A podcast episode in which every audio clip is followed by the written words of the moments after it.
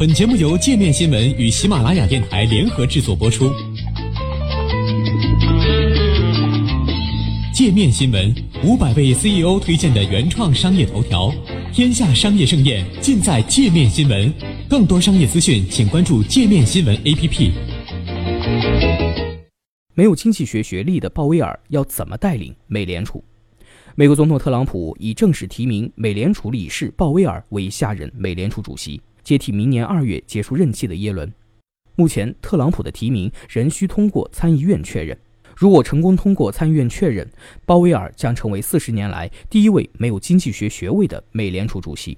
而没有经济学学历的鲍威尔会如何带领美联储呢？鲍威尔现年六十四岁，一九七五年从普林斯顿大学毕业，获得政治学学士学位，并在四年后从乔治城大学获得法律学位。随后在纽约从事法律和投行方面的工作。一九九零年，鲍威尔开始步入政坛，在老布什政府的财政部工作。一九九二年，他被任命为财政部副部长，负责监管华尔街大型银行。一九九三年，他重回银行业，并在一九九七至二零零五年间担任全球最大私募基金之一凯雷集团的合伙人，这也让他在后来成为美联储最富有的理事之一。二零一一年，在被任命为美联储理事前披露的财务信息显示，鲍威尔的资产价值在两千一百三十万美元至七千二百二十万美元之间。二零一二年，鲍威尔被任命为美联储理事。值得注意的是，在党派纷争白热化的年代，民主党总统奥巴马依然提名了这位共和党人，并在宣布任命时称他非常合格。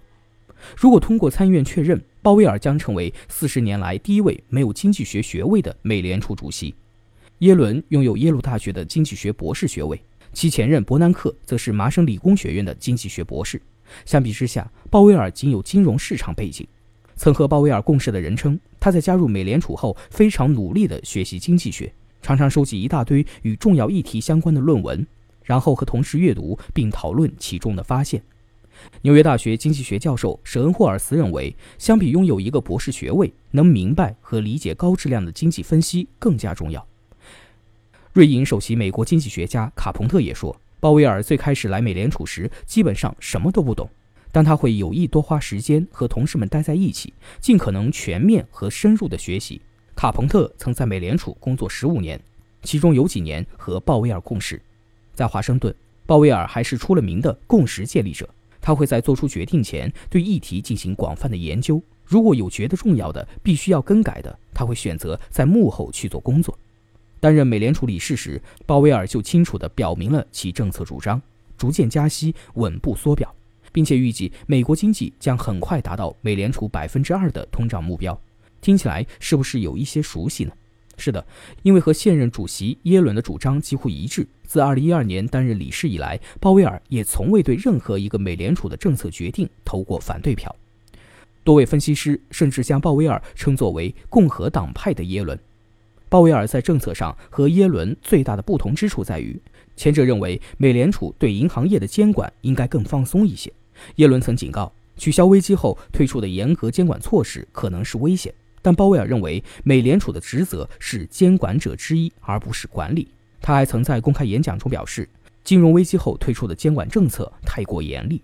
美国财政部长姆努辛在最近就放松金融监管问题上与鲍威尔合作后，也极力向特朗普推荐他。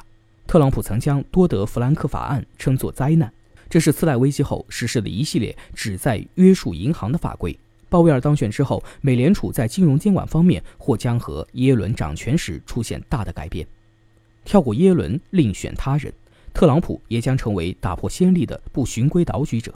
美国现代历史上，每位完成了首届任期的美联储主席都被提名连任了，而且过去三任主席都获得了对方党派总统的提名。